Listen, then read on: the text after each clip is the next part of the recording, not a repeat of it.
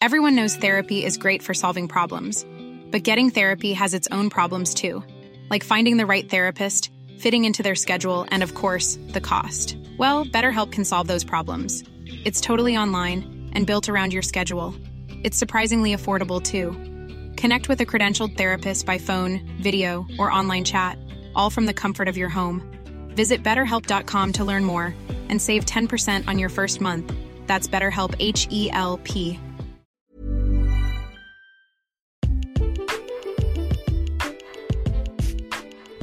Hello, welcome, welcome, welcome. Hola, ¿qué tal? Bienvenidos a este episodio de podcast. Mi nombre es Daniela Barrera y en este episodio vamos a hablar sobre un tema que te va a ayudar en inglés. Primero quiero que sepas que en este podcast hablamos sobre el aprendizaje, la educación y la mejora continua de tu vida profesional a través del desarrollo y del crecimiento personal. ¿Ok? Entonces, para abrir, pues si no nos conoces, bienvenido a este episodio de podcast. Primeramente te quiero decir que los pilares de CAD es idiomas, crecimiento personal y negocios, entonces enfocamos todo esto a brindarte herramientas prácticas. Entonces, si eres nuevo, nos puedes dejar un review, nos puedes dar un like.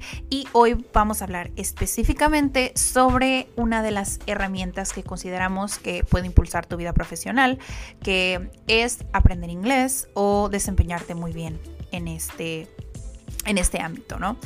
Pues sabemos obviamente que hablar inglés es una muy buena oportunidad para tener mejores oportunidades, pero a veces puede ser un poco desafiante y es por eso que estos episodios han sido creados para ti, para que puedas escucharlos desde tu casa, desde tu oficina, en tu carro, eh, no importa como qué estilo de vida tengas, pues tengas la oportunidad de conectar con nosotros y poder aprender a través de un episodio de podcast, ¿ok?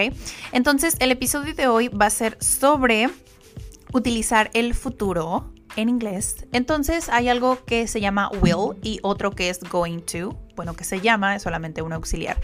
Tal cual, will no tiene una traducción, simplemente lo vas a poner antes de cualquier verbo y esto te va a ayudar a que vas a convertir el verbo en tiempo futuro. El going to es un tiempo progresivo se utiliza obviamente para decir cosas que están sucediendo, el famoso ing, ing en el going, es el ando o endo en español.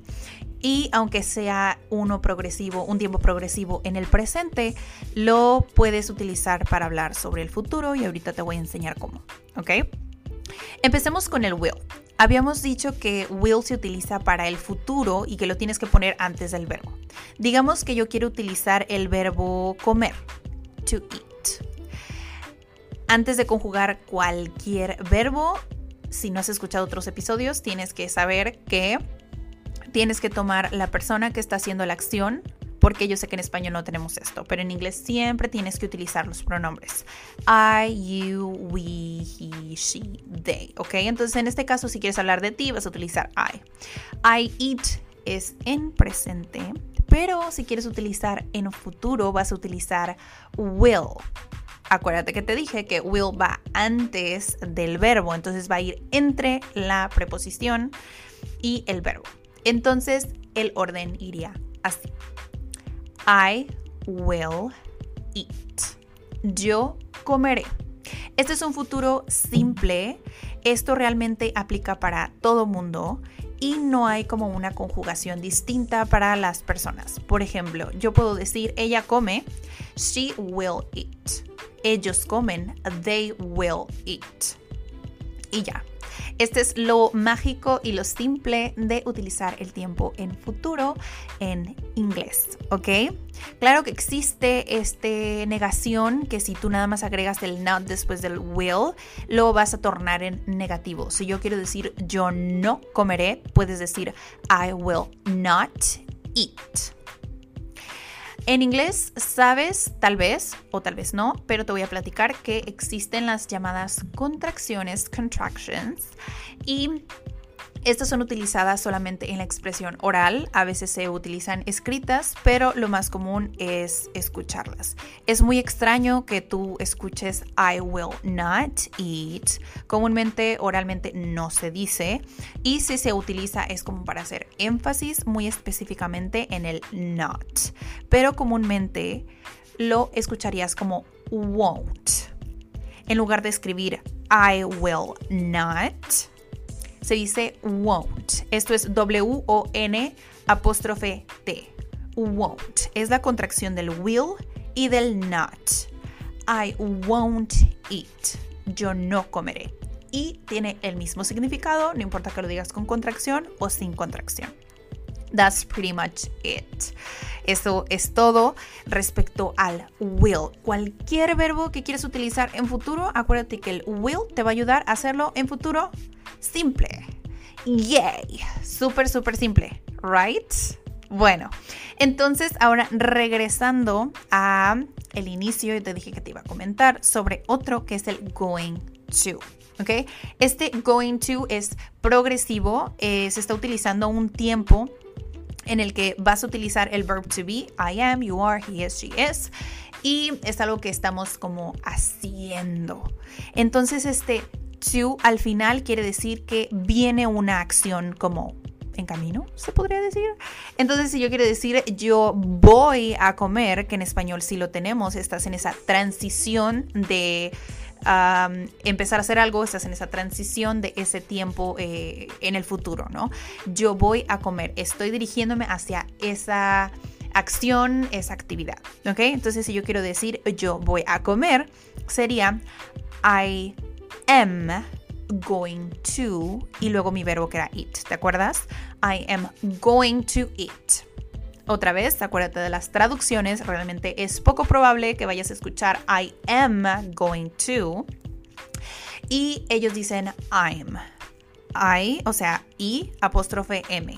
Es una contracción para I am, que es yo soy o yo estoy. ¿Ok? Entonces, esto se utiliza mucho en inglés. Las contracciones es algo que realmente tienes que saber.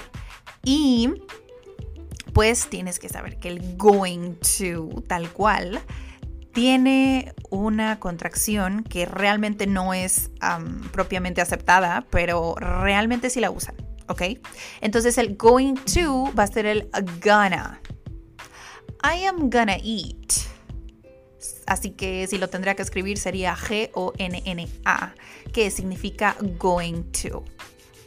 Así es, en inglés existen muchas contracciones, unas son aceptadas, otras no son tan aceptadas, pero es así como funciona el idioma. ¿Ok? Entonces, si esto te sirvió, era una lección súper, súper rápida para que tú puedas expresarte en tiempo futuro. Puedes compartir este episodio si piensas que le puede servir a alguien. Nos puedes dejar tus reviews también. Nos puedes seguir en nuestros social media. Estamos en Instagram como comunidad CAD. Estamos en Facebook también como CAD, CAD, Centro de Aprendizaje y Desarrollo. Y pues siempre eres bienvenido a explorar nuestra página web con artículos que también te pueden servir si es que te gusta leer en comunidadcad.com. Ok, mi nombre es Daniela.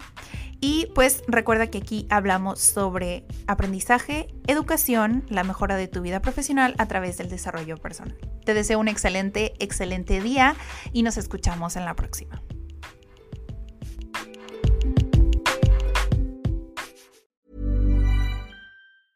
Hey folks, I'm Mark Marin from the WTF podcast and this episode is brought to you by Kleenex Ultra Soft Tissues your ally to help tackle your allergy symptoms this season. I love the change of seasons, but nobody loves pollen and all those other things floating in the air that make you sneeze during this nice weather. Kleenex Ultra Soft tissues are hypoallergenic and allergist approved. So fight back against watery eyes and runny noses without worrying about irritating your skin. For this allergy season, grab Kleenex and face allergies head on.